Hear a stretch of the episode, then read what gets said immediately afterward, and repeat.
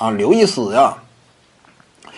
当初呢，所谓这个九十年代呀，啊，拳坛三强，对不对？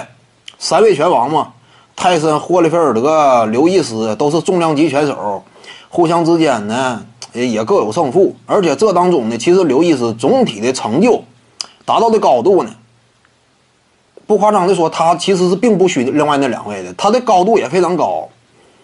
但怎么讲呢？这个刘易斯吃亏就吃亏在哪儿？泰森没咬他，对不对？泰森咬的是霍利菲尔德。泰森一旦说咬的是霍利菲尔德，那完了，这就属于啥？这两位出圈了，不光是局限在拳击领域内有知名度了，在其他领域内也有知名度了。因为一般都是这样，你不光是职业体育领域，你就是其他方面也是。老大老二打架呢，往往最吃亏的、最受伤的是老三，对不对？老三就消失在阴影当中了。老大老二聚光灯之下被充分讨论，所以刘易斯呢，怎么说？当年实力非常强，但是逐渐的有点被淡忘。为什么被淡忘？泰森咬的不是他，泰森咬霍利菲尔德一下，霍利菲尔德一下就与泰森俩人之间并驾齐驱，有这种感觉了，对不对？因为那场比赛谁都清楚嘛，霍利菲尔德最终赢了。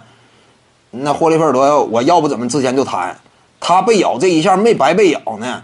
被咬完之后，地位啊。立刻蹿升了，拳坛的地位有，呃，普遍的影响力这个角度也有，位置极高。至于说刘易斯呢，现在你除非说老拳击迷，要不然你对这个名字都相当陌生，远远不如霍利菲尔德知名，对不对？被咬这一下挺划算的，其实也，刘易斯 可以主动咬别人啊，那你就是属于学人家，对不对？学你属于学泰森，嗯。徐静宇的八堂表达课在喜马拉雅平台已经同步上线了。各位观众要是有兴趣的话呢，可以点击进入到我的个人主页当中，在专辑页面下您就可以找到它了。